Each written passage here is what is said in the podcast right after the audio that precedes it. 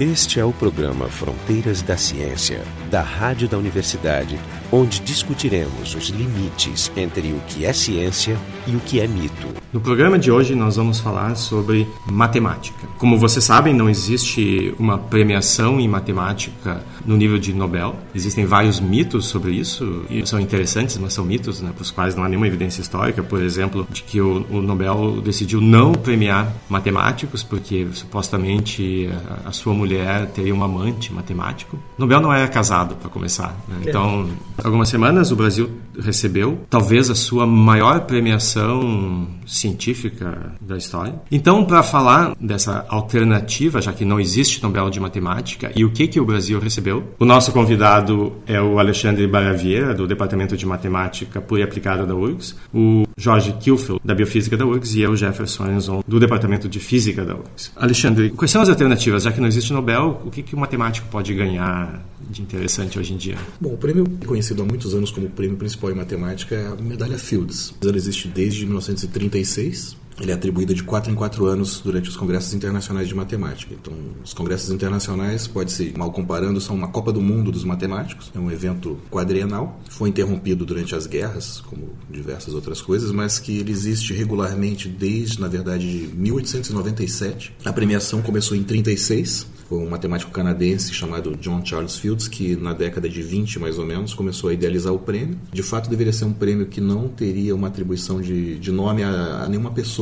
Não era para ser um prêmio pessoal como o Nobel. Ele também queria que o prêmio fosse uma premiação para jovens, que de fato reconhecesse um trabalho extraordinário, mas que ao mesmo tempo funcionasse como um estímulo para um trabalho futuro. Então tem uma limitação de idade. Então, exatamente. Por isso, a medalha tem uma limitação de idade. Aparentemente, não foi o próprio Fields que estabeleceu o limite de idade. Ele estabeleceu a ideia da juventude, mas não colocou um número. E por alguma razão que eu, eu desconheço, acabou que se cristalizou esse número de 40 anos e que é o que vigora até hoje. O Fields falece acho que em 32, de maneira que quando o prêmio é atribuído pela primeira vez em 36, as pessoas desrespeitam a vontade dele e chamam de medalha Fields. Ele deixou dinheiro como Nobel. A premiação não é só um título, ela é em dólares canadenses ali. Acho que esse ano foram quatro ganhadores, 15 mil cada um. Quatro premiações por ano agora. No máximo. Né? No, no máximo. A cada máximo. São, é, são de duas a quatro. Durante os, os, primeiros congressos, basicamente, foram premiados duas pessoas, até que em um dado momento começam a ser premiados quatro. A premiação é atualmente cerca de 15 mil dólares canadenses. Ele deixou, acho que, um pouco de dinheiro para isso, mas é incomparável com, por exemplo, o prêmio Nobel. É que explosivo dá mais lucro. Dá mais dinheiro, é, certamente. É. o Fields, o ramo de atuação dele, que era matemática, não era tão lucrativo. O Nobel é, é, em torno de um milhão atualmente, né? Sim. Mas existe um prêmio de matemática que dá um milhão também,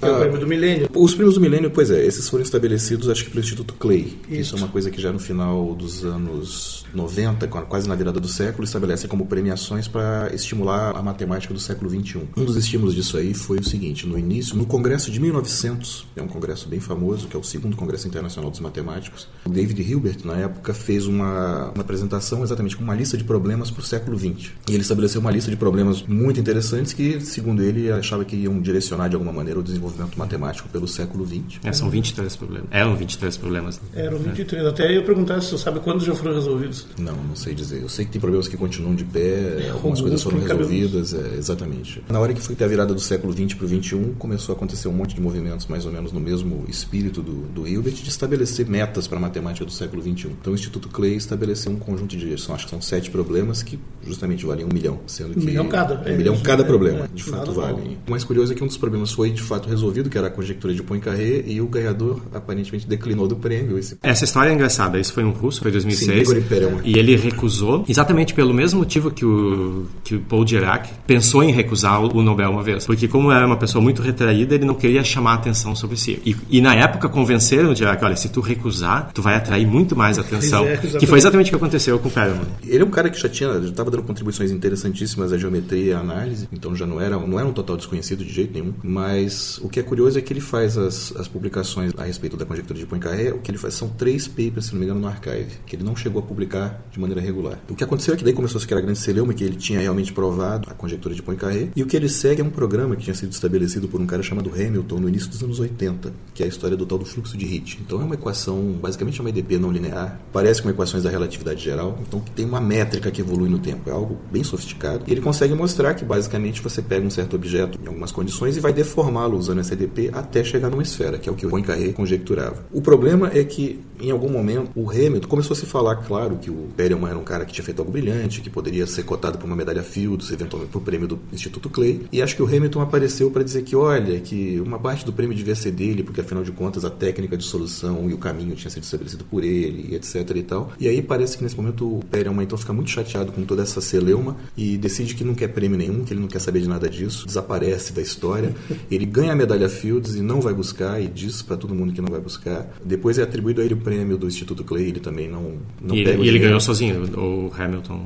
Não, não, não, O Hamilton não foi premiado. Já, o Hamilton já estourou o limite de idade há bastante ah, tempo. Esse limite de idade tem sido respeitado religiosamente. É, o Nobel também tem um limite de idade que é tu tá vivo. Exato. O Fields é um limite, tem que estar tá bem vivo. É, exato, é um limite variável. Uma única controvérsia, porque o cara morreu entre o, o anúncio é. e a, a decisão. E... Essa, essa, história de idade tem um caso que é curioso, que talvez a única situação na qual tenha se pensado em desrespeitar o limite de idade foi em 98. Porque em 94, que provavelmente muitos já ouviram falar do Andrew Wiles, que é o cara que provou aquilo que, o, que é conhecido como último teorema de Fermat. O Wiles provou isso e no Congresso de 94 ele tinha exatamente 40 anos. Só que naquele momento havia sido descoberto um gap na demonstração, ele estava consertando aquilo, aparentemente já tinha até conseguido consertar, mas a verificação disso não tinha sido feita. Então eles preferiram não arriscar, não deram a medalha para ele em 94. Em 98, já com o limite de idade estourado, isso quem conta é o Jacopales, que naquela época, em 98, era exatamente presidente da União Internacional de Matemática. Ele disse que pessoas do comitê chegaram a levantar a hipótese de, olha, a ideia original do Fields era de prêmio para jovens, mas não tinha um limite de idade estrito não colocava um número. Então, quem sabe, o número de 40 tem sido adotado, mas olha, isso aí não foi o Fields que estabeleceu. Quem sabe a gente pode tapar os olhos para isso aqui e dar um prêmio para o Wiles. E o que acontece é que, na verdade, bom, não, não deram, a maioria do comitê agiu como matemático, foi bem estrita, não, e 40 é 40. Exato, mas concordaram em atribuir um prêmio especial ao Wiles e conta quem teve naquele congresso, o Marcelo Viana, que era meu orientador, né?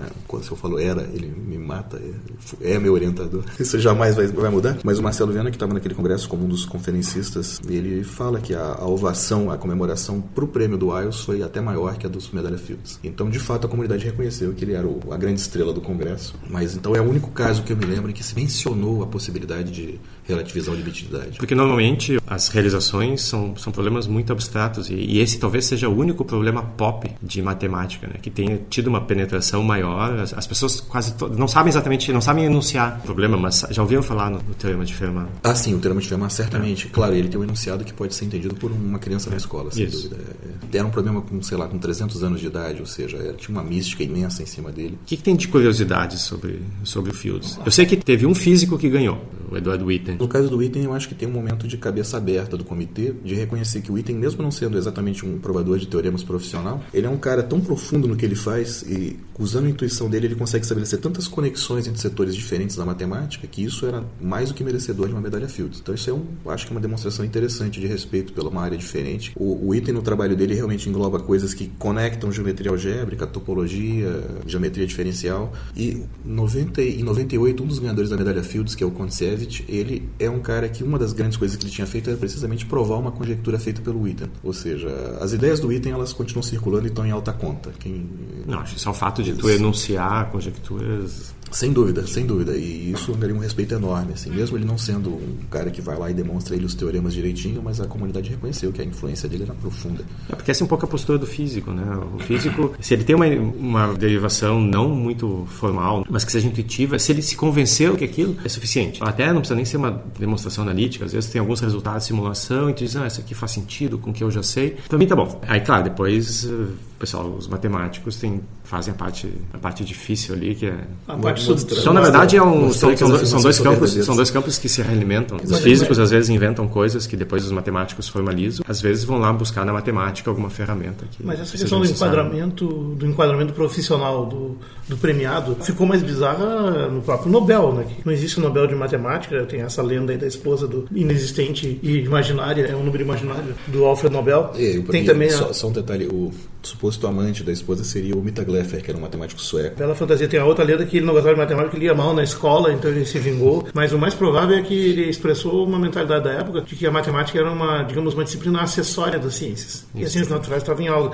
Assim como a biologia, na época, é considerada acessória da medicina, portanto que não existe um prêmio Nobel de Tem biologia. toda, uma, tem toda uma discussão, né? Se a matemática tu descobre ou a matemática tu inventa. Que é o debate entre A as ci- ciências formais e Isso, as ciências naturais tu descobre leis que existem no universo externo ao descobridor. A matemática existe fora da nossa cabeça, mas Apesar de não ter um Nobel de Matemática, tem uma lista enorme de premiados. Aqui eu tenho uma lista de pelo menos 22 premiados até 94 em matemática. A maioria deles físicos, né? Desde o Lawrence, em 1902, Rayleigh, Wien, Planck, Einstein, Bohr, de Broglie, Heisenberg, Schrödinger, Dirac e Pauli. Tem também quatro prêmios de economia, o Nobel de Economia, que é um Nobel meio heterodoxo, porque ele não é considerado exatamente um Nobel por muitos. Ele é de 68 para cá, é muito recente. Tem quatro prêmios Nobel, o mais famoso é o do Nash, né? O Nash, é. Agora recentemente, né? Mas tem o Timbergen, né? Que é um cara que trabalha com etologia e, e muito interessante já em 69, foi o primeiro. desculpa, eu não entendi essa tua lista. Essa é uma lista de Nobéis que na verdade assim são matemáticos que ganharam o prêmio Nobel. Einstein é matemático? É, Desculpa. Bom, Discordo. é, é, aqui ele está usando uma definição generosa do, Pois dessa é. lista. Mas assim, o que o trabalho envolvia bastante matemática. Não, certamente o trabalho, por exemplo, no caso você tem, tem aqui o Dira, que o Dira que cria uma equação belíssima. É, é ok, a equação é um objeto matemático, eu compreendo, mas por outro lado, é, eu acho que ele só vai ganhar o prêmio Nobel quando tem uma confirmação de que, por exemplo, os É verdade, não, você existem. tem razão. Ou seja, não foi criar a equação que Mas, deu ele é, o prêmio Nobel, ah, foi essa- fazer essa- uma é- previsão que, de algo que de fato ocorre na natureza. Não, essa lista Ok. é uma forçação de barra. Não, é muito, por exemplo, Landau é um profundo. Cara que era muito intuitivo. É, e- está na lista aqui. Tem nessa lista que não é completa, tu tem, digamos, muitos físicos que têm bastante matemática, mas não são matemáticos. Tu tem alguns economistas que são bastante matemáticos. Nash é um caso claríssimo. Não, acho que o problema é chamar esse Tem o- pessoal é o de mais- matemática. Mas o mais bizarro de. Nash é um matemático. Não, mas o mais, o mais, mais, bizarro de todo é o que tem um prêmio de literatura, Nobel de Literatura para um matemático, que ganhou pelo conjunto da obra que é Bertrand Russell, em 1950. Então, esse, esse, digamos, é o mais configurado, porque ele é um matemático. Mas se distingue entre ser matemático e ser lógico? Porque o Russell é chamado é, de lógico. Para mim ele é um lógico, eu também não acho ele matemático. Mas, o- é, mas onde, é que se, onde é que se estuda a lógica? Só na, na matemática, na filosofia ou só na A filosofia? lógica é mais em filosofia. É, Isso aí depende da, depende da universidade, Claro, é. depende da instituição. Né? Exatamente, a gente pode discutir 200 anos aqui, mas o, o- o tipo de trabalho, por exemplo, claro que ele fez coisas extremamente rigorosas, não, não acho que era exatamente matemática, mas o caso do Nash é um caso interessante. O Nash, inclusive por causa do filme, eu me lembro de uma vez um seminário no IMPA que alguém falou que se o. Pena que o John Nash não ganhou a medalha Fields, porque senão ele seria realmente o maior premiado da história. Ele teria a medalha Fields, o prêmio Nobel, ainda teria conseguido ganhar o Oscar em algum momento. É, eu quando eu dou seminários de vez em quando de teoria de jogos e quando eu tenho que falar no Nash eu boto a foto do Russell Crowe porque senão ninguém sabe quem é.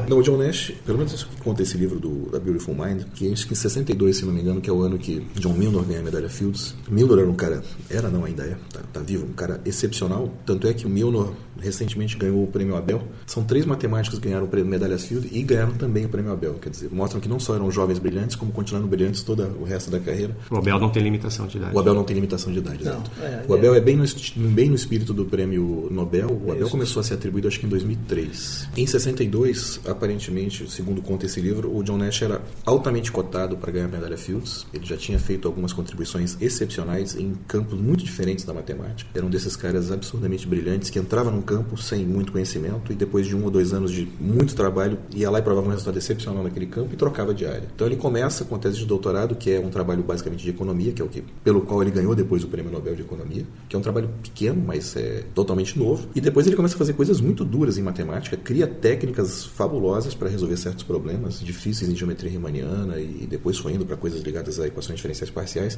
Então era claramente cotado para ter uma medalha Fields em 62, mas o comitê acreditou que, olha, talvez seja o caso de esperar mais um pouco, ver consolidar essas coisas que ele está fazendo e ele vai ter mais um tempo aí para fazer coisas excepcionais. Quem sabe no próximo a gente não vai ter dúvida nenhuma de que ele é um merecedor. Depois desse período é quando ele começa a ter sérios problemas com a Saúde esquizofrenia, mental, né? exatamente, e aí realmente o trabalho matemático dele declina totalmente. Senão ele teria sido a única pessoa a ganhar um Nobel e uma medalha Fields. Esse é o Fronteiras da Ciência. Hoje nós estamos falando sobre a medalha Fields. Vocês podem encontrar todos os outros episódios antigos no nosso site, que é o frontodaciencia.urgs.br. A gente mencionou rapidamente a existência de outros prêmios. Né? Então, na, na verdade, Jorge. se tu vai procurar uma lista de prêmios de matemática, existe uma lista enorme. né? Mas os reconhecidos importantes são basicamente três: a Fields, o Abel, que é bastante recente, é recente. e o prêmio do Milênio do Instituto Clay. Depois tu tem os prêmios da Sociedade de Matemática Americana, da Alemanha, na Von Humboldt. A Universidade de Israel tem um prêmio também bastante conceituado, chama Prêmio Wolf, que Exatamente, é considerado também exatamente. um dos melhores do mundo. O Dan Lina é um prêmio importante, o Wolf. Mas o interessante é assim, ó, que o, o Abel ele foi concebido no momento em 1902. Em 1902,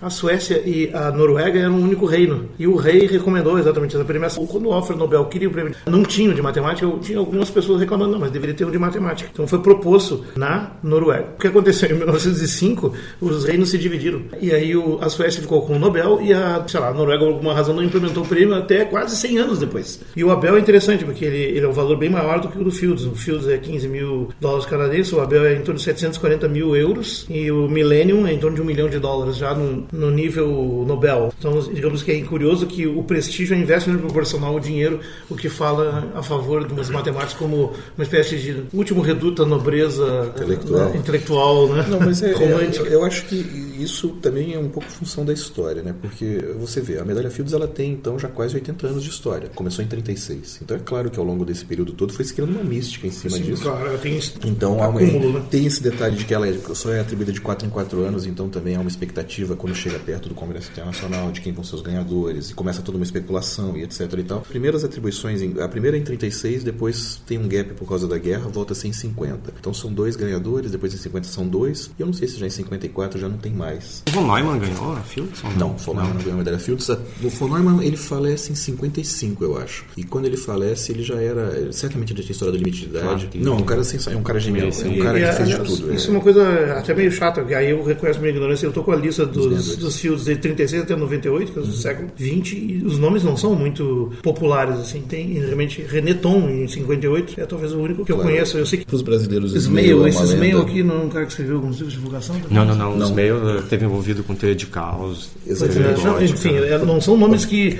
têm, digamos, um apelo popular. Não é o que você não encontra no carnaval, mas o Exatamente. caso do, do Ismail, é, por exemplo, para os brasileiros ele é extremamente importante, porque ele foi orientador do Jaco Palles, orientador do César Camacho, que são as pessoas que, quando voltaram dos seus doutorados, começaram o programa de pós-graduação do IMPA, no início dos anos 70. Então, fazendo uma linha bem direta, o Ismail orientou o Jaco Palles, o Jaco Palles, no começo dos anos 70, orienta um sujeito chamado Wellington de Mello, e o Wellington de Mello, no final dos anos 90, orienta um sujeito, um rapaz bem jovem chamado Arthur Ávila. Então, o ciclo não se fecha, mas você começa com medalha Fields e três gerações depois você tem outra medalha Fields. Mas isso é uma coisa que eu queria entrar. Esse pessoal, eles trabalham no IMPA. Sim. né, que é o Instituto de Matemática Pura e Aplicada. O IMPA, certamente, ele tem um, boa parte da responsabilidade por, por essa, essa premiação que teve agora, porque o, o IMPA, ele ativamente incentivou os talentos matemáticos que, que surgiram no Brasil, porque acho que foi o Poincaré que disse que matemático se nasce. E porque também existe essa outra coisa de, de uniformidade no ensino. Todos, todos os currículos são iguais, não importa se a pessoa tem mais ou menos aptidão, talento. E eu acho que o IMPA fez uma política ativa de tentar detectar es- essas pessoas, puxar e não fazer esse esse talento, esse esse interesse desaparecer. Não sei se tu pode nos contar um pouco assim, quais são essas ações Basicamente, eu acho que a coisa mais incrível no IMPA é, eu sempre brinco que você entra no IMPA é um pouco como a legião estrangeira. Você ninguém faz perguntas sobre o seu passado. Então, se você é físico, se você é engenheiro, se você é economista, ou se você é um garoto de primeiro ano primário, no IMPA ninguém vai perguntar isso para você. e vai achar natural. Ninguém tá nem aí, basicamente. Você entrou no IMPA, você entrou no IMPA. Ponto No final. questions asked. O caso do Arthur. O Arthur, claro que ele tinha uma credencial excepcional, que era a medalha de ouro numa Olimpíada Internacional de Matemática. Então as pessoas convidaram, comece a fazer disciplinas. Mas esse que é o interessante, você começa do chão como qualquer um. Não é que ele ganha privilégios lá dentro, ele simplesmente foi convidado e ele começou a fazer e foi bem. Bom, então prossegue, vai em frente. Então não importa que você é um aluno de colégio, você está fazendo as disciplinas do mestrado com bom desempenho, você vai em frente. Eu posso falar isso tranquilamente porque eu tive lá, sou contemporâneo do Arthur Ávila. Ele não é uma exceção no IMPA. Assim como ele, estava lá um cara chamado Crerley, que é um sujeito que também devia ter seus 18 anos quando estava no IMPA, ou seja, fazia sua graduação junto com seu mestrado e doutorado. Tava um sujeito chamado Leonardo Macarini, que hoje é professor do FRJ, que o Macarini é alguém que fugiu da escola, eh, não tem diploma de nada de escola e virou, foi pro IMPA e começou a aprender matemática se virando sozinho. Tanto é que o MEC teve que dar ele um reconhecimento de notório saber para que ele pudesse ter o título de doutor. De pouquinho depois, o Alexander Arbieto, que é um cara que também você vai olhar a formatura dele da graduação é junto com o doutorado, é professor do FRJ. Carlos Mateus, que é um sujeito que depois terminou seu doutorado com 19 anos, que é, acho que é o recorde no IMPA, talvez, de precocidade. Eu poderia citar diversos Sim. exemplos. Tá? Coisa que na, na física eu acho que não acontece no Brasil. A Sociedade Brasileira de Física organiza também as Olimpíadas de Física, como existem as Olimpíadas de Matemática, mas eh, eu acho que não existe uma, uma instituição que permita passar por cima dessas, dessas etapas. E isso é o problema que a gente carrega desde a da escola primária. Todo mundo tem que estudar as mesmas coisas. Não importa se a pessoa tenha interesses ou, ou talentos diferenciados, todo mundo igual. Essa é um pouco a hipótese de trabalho antiga. Todo mundo nascia com as mesmas capacidades e que bastaria um pouco de treinamento, de formação, que podia virar qualquer coisa. Podia virar matemático, podia virar artista, podia virar qualquer coisa. E acho que essa percepção de que não é necessariamente assim, que permite que se pincem essas pessoas e se é vontade delas também. Né? Eu acho que tu não tem que fazer um programa de vamos tornar todo mundo ginastas olímpicos. Então, acho que a pessoa tem que demonstrar o seu, o seu interesse e, bom, permitir que isso aconteça. Bom, então, junto com, com a Arthur Ávila, que ganhou? A gente não mencionou explicitamente, né? mas ele foi um dos, quatro, né? um dos quatro ganhadores. Então ele é o primeiro latino-americano a ganhar a medalha Fields, né? mais do que ser o primeiro brasileiro. É, o prêmio ainda tem uma importância para a América Latina. Agora, uma coisa que chama atenção, assim, mais até do que dizer se a, a, nacionalidade, é o fato de que pô, ele poderia ser um brasileiro que tinha se formado em Princeton ou coisa do gênero, mas o fato de ele ter se formado no Brasil realmente é algo que é notável. Então não é necessariamente o primeiro cara do Hemisfério Sul, mas acho que formado no Hemisfério Sul. Acho que, que tenha trabalhado, desenvolvido a carreira tu mencionou a tua filiação, digamos, das tuas gerações de formação e também mencionou as do Arthur Ávila e de outros importantes. É bacana como na matemática isso é valorizado, é uma coisa que deve ser valorizado sempre. Eu sou dos que acho que eu estou sempre orientado do teu orientador. Né? Um dos, um dos premiados é esse americano-canadense, o Manju Bargava. Né? É, e aqui na biografia dele fala que ele tem o número Erdos 2. E o Erdos é, é um matemático. É, Erdos. Paul Erdos. Ele criou uma espécie de índice médio que seria uma distância de colaboradores. Né? Mas ele não criou eu acho é, que ele ganhou o prêmio. Na verdade, assim, é porque o Erdős foi um cara ultra produtivo, acho que na história da matemática, se você olhar a lista de publicações dele, é alguma coisa que deve ser mais do que mil, é uma é coisa completamente mil, é. E ele trabalhava com um monte de gente. Na verdade, ele não vivia, ou se, ou se você considera isso uma vida, então ele vivia mais da seguinte maneira, ele basicamente ele tinha uma mala e ele via para um local, passava um mês, trabalhava com todo mundo lá. Era um caixeiro viajante. Interagia com todo mundo, ele não tinha dali. casa. Ele Exatamente. produziu 525 papers no mínimo, entre 1913 e 1996. Isso. Tendo colaborado com muitas pessoas, ele influenciou muitas pessoas, é uma coisa notável que nos medalhões listas Fields, o índice Erdos, esse número médio é 3,2. Ou seja. Não estou muito longe do Então, Erdos. esse cara produziu muito e ele também produziu escola, que é reconhecida com prêmio. Ou seja, todos são netos, pelo menos, de 3,2 são formados por caras que ele formou em terceira geração, no caso. Não, mas veja bem, o número é pela. não é atribuído. É, você, isso significa que você publicou. O número de Erdos é um quando você publicou com ele. Com ele. Dois quando, quando publicou, com, com aluno dele. Publicou, não, com alguém que publicou com ele. Mas não e é três, não é aluno dele, não é, não aluno, é aluno dele. dele. Não, ele teve uma vida de de, publicação de artigos, basicamente. É tudo que ele fez na vida. Isso, isso é a vida dele. É Mas o, a outra coisa que eu ia mencionar é que também nesse, no prêmio desse ano, a gente pela primeira vez teve uma mulher, que é uma iraniana, que ganhou, assim como o Arthur ganhou a medalha olímpica de matemática, ela ganhou umas duas vezes. É, é interessante isso, porque. Deixa eu só voltar ao Manju Bargava que você mencionou. Ele foi aluno de Andrew Wiles. O Andrew Wiles ah, é o homem do, do ah, de Fermat. É o que deu, tá? ah, o que deu problema. Tá, então, ah, tá. o Wiles não teve a sua medalha Fields no tempo correto, mas o filho dele tem. Isso é fantástico. O outro ganhador da medalha Fields, que é o Martin Heider, é um cara que foi aluno do Jean-Pierre Ekman, que é uma pessoa que tem coisas em diversas áreas também, tem coisas em sistemas dinâmicos. Então, ele é um físico teórico, na verdade, tipo, a filiação dele na, instituição onde ele está. É um cara com muitas publicações em sistemas dinâmicos, mas muitas coisas em equações diferenciais parciais, em anormalização. Heider deveria ser um lógico, porque ele tem esse sobrenome e, no entanto, é careca. Que, mas uh, você chega na Mariam Mirzahani, que é a iraniana que ganhou a medalha Fields, é a primeira, legal. exatamente, a primeira pessoa do Irã e é a primeira mulher a ganhar a medalha Fields em quase 80 anos. Aliás, isso eu já perguntar, tem poucas mulheres na matemática? Eu diria que tem crescido, não diria que são tão poucas assim, mas eu acho que na física tem mais mulheres do que na matemática. A matemática é, mas atualmente, porque também demorou bastante para crescer isso. Mas tem algumas pessoas de destaque enorme, por exemplo, a atual presidente da União Internacional de Matemática é uma mulher, a Ingrid Dalbeckes. O IMPA, por exemplo, tem uma única pesquisadora, se eu não estou errado, que é a Carolina Araújo, que é uma menina que fez o doutorado em Princeton. Tem diversas mulheres atuando e atuando bem, mas acho que tem muito espaço para crescimento, sem dúvida. Eu não arriscaria uma, uma interpretação, uma explicação para isso, mas é curioso que mulheres matemáticas existem há séculos. O próprio Newton, quando ele escreveu o princípio lá, a tradução dele foi feita no continente por uma francesa, por uma matemática que era rica lá e tal. Ou seja, nós estamos falando de 300 anos de mulheres na matemática, no entanto, muito discreto, muito poucas. Tem toda uma pressão social, né? que a, a pouco se dissipou. Isso eu li um artigo outro dia do um português chamado Jorge Buesco e ele comentava exatamente o fato de que, olha, no caso da mulher, para a medalha Fields é particularmente cruel, porque coincide com o período da vida da mulher em que é o período em que ela pode engravidar, basicamente. É, mais desafios né? que um homem é claro. Então, é, é, e exatamente. E a pessoa nesse momento da vida, se ela para, esse gap aí pode ser Sim, assim, pro, exatamente para uma medalha pode ser algo que é, acabou com suas chances. Então isso é um problema, essa limitação de idade nesse caso. Ah, Agora com a história do Prêmio Abel, quem sabe vai ter mais mulheres chegando ao Prêmio Abel, que tem matemáticas realmente de alto reconhecimento. Voltando a Mirza Hani, que primeiro, exatamente, ela ganhou medalha, medalha de ouro em Olimpíada Internacional duas vezes. Uma delas foi exatamente em 95, que foi quando o Arthur Ávila também ganhou sua medalha. Então é interessante, eu me lembro realmente que o Arthur em alguma ocasião comentou que tinha uma iraniana toda de véu e etc na premiação dele e é muito bonito verificar que esses dois voltaram ao palco para dividir uma medalha Fields, que dividir, não, cada um ganha a sua, felizmente, não tem que dividir.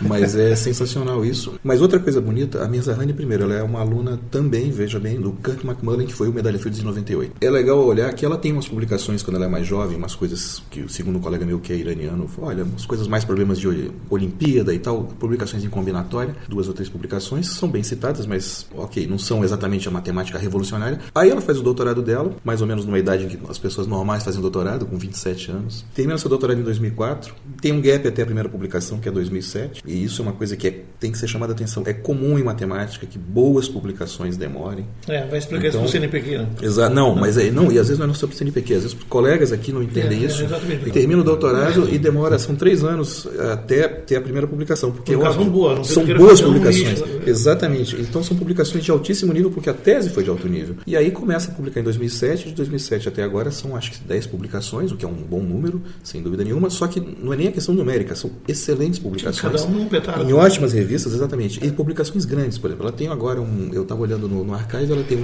pré-print que tem 170 páginas. Tá? Que é uma coisa que às vezes não, é toda a área que tem paper de 170 páginas hoje em dia. Em matemática ainda existe isso. Então, como você tem que comparar com um sujeito que está publicando 10 papers por ano, aí tem um matemático que é um bobo que só publica um. Aí você vai colher o número de páginas e, bom, quem sabe ele não publicou até mais coisas. É, esse número de páginas em física tu só vê em review. Né? Quando alguém faz uma, uma avaliação de uma área e aí tu tem material. Em 2002 tem um cara que ganha a medalha Fields que é o Laforgue. As publicações dele prévias à, à, medalha são cerca de, acho que são cinco ou seis. Só que uma delas é um artigo, né, um asterisco inteiro que são quase 400 páginas. Depois tem um outro artigo de, sei lá, 140 páginas. É um livro? Então, exatamente, ou seja, a produção dele em número de artigos ela é até pequena, mas esses poucos artigos estavam estabelecendo todo um campo novo, resolvendo problemas profundos. Escrever um artigo desse deve ser complicado, mas e ler? Sim, os cinco que leram, que são os únicos que estão preocupados com... É terrível, né? Eu me lembro que o Arthur Ávila, o orientador dele, o Wellington de Mello, eles trabalharam, os começos do trabalho do, do Arthur tem a ver com o cara chamado Lubitsch. O Lubitsch é um sujeito que tem coisas muito importantes em dinâmica unidimensional e renormalização, e o Wellington é um especialista nisso, e foi justamente aí que o Arthur começou a trabalhar com essas coisas, e eu me lembro muito bem que tem um paper enorme do, do Lubitsch, um paper de cerca de 100 páginas. O Wellington certamente foi o revisor daquele artigo. Ele deu um mini curso inteiro no verão do IMPA. Em janeiro e fevereiro, ele pegou aquele artigo e foi fazendo o artigo inteiro. E era uma coisa assim, todo mundo vendo e criticando, as pessoas lá assistindo aos seminários. Ah, isso não está claro. Daí, ah, pois é, mas gente fez assim. Daí ele mandava e-mail pro cara. Na aula seguinte ele chegava lá, olha, o cara respondeu, na verdade é fazer isso, isso, isso, isso um processo coletivo de, de depuração. E, é 100 páginas, quer dizer, tem coisas maiores. Então... Tem outra coisa que esse prêmio eu achei muito bacana, que tem dois terceiros mundistas, pelo menos. Né? Ou seja, uma iraniana e um, e um brasileiro. E ela, isso... trabalha, ela trabalha em Princeton. Sim, está né? em Princeton. E, ele está aqui no IMPA, mas também está em Paris. Né? Sim, dirige o, sim, sim, sim, sim. Não, ele não é dirige, ele não dirige. É que o, é um cargo, o cargo não. É que o cargo do CNRS... Foi divulgado meio errado. Totalmente errado. Ele é um diretor de recheio no CNRS. Assim como são... O, o CNRS acho que tem dois níveis, um nível mais básico e um nível de diretor. É, tem o método, de, método de conference? Não, o método de conference das universidades. Do, é, como um chefe, é, é, como um chefe de grupo lá, seria. É o orientador. É habilitação do Exatamente. É o mais novo diretor de recheio da história do CNRS, pelo menos em matemática. Hum, que é notável. Isso, claro, é importante. A gente fica muito orgulhoso de dizer que ah, o Arthur é made em Brasil, etc. Mas o IMPA tem uma inserção internacional enorme. Tem visitantes estrangeiros no IMPA sempre. O Yokos, que é o medalha Fields, é o primeiro medalha Fields em sistemas dinâmicos, ganhou a medalha em 94. É um cara que está regularmente no IMPA. Na verdade, ele terminou o doutorado dele, foi passar uma temporada longa no IMPA, tem muitos trabalhos com as pessoas do Jacó e com esse pessoal. E sempre tem visitantes, tem conferências, tem muitos eventos internacionais na instituição. Então você não está isolado. Então essa de achar que o sujeito estava no deserto e não tem contato com os outros, isso é mentira. É, sempre é bom né? é, que as pessoas venham visitar o Brasil pelo que se faz na instituição e não porque é no Brasil. Claro, né? claro. Exato, É. pelas praias até. Claro, porque, claro. Outra coisa bacana desse prêmio é ter dois terceiro-mundistas, porque de certo modo ele vindica uma, uma coisa que eu chamo uma profecia feita ainda nos anos 60, ah, no livro mais popular do Mário Bunge. Mário Bunge é um físico e filósofo da ciência argentino, radicado no Canadá, da professora da McGill, né? e ele escreveu nesse livro Ciência e Desenvolvimento, no capítulo 8, é possível fazer pesquisa básica em um país subdesenvolvido, e lá ele profetiza e, e já sugere, né? porque o problema do recurso financeiro é sempre um desafio. Né? E ele diz que tipo de pesquisa básica pode ser feita nos países em desenvolvimento. Em qualquer país em desenvolvimento podem ser cultivados todos os tipos de ciência teórica. Ou seja, neles é possível fazer matemática pura, física e química teórica, ah, biologia, psicologia, matemáticas e ciências sociais teóricas. Para que isso se realize, só são necessários papel, lápis e bibliografia, que será pequena quanto mais recente for o tema. Eu acrescentaria o computador mais recentemente, mas é um recurso bem acessível.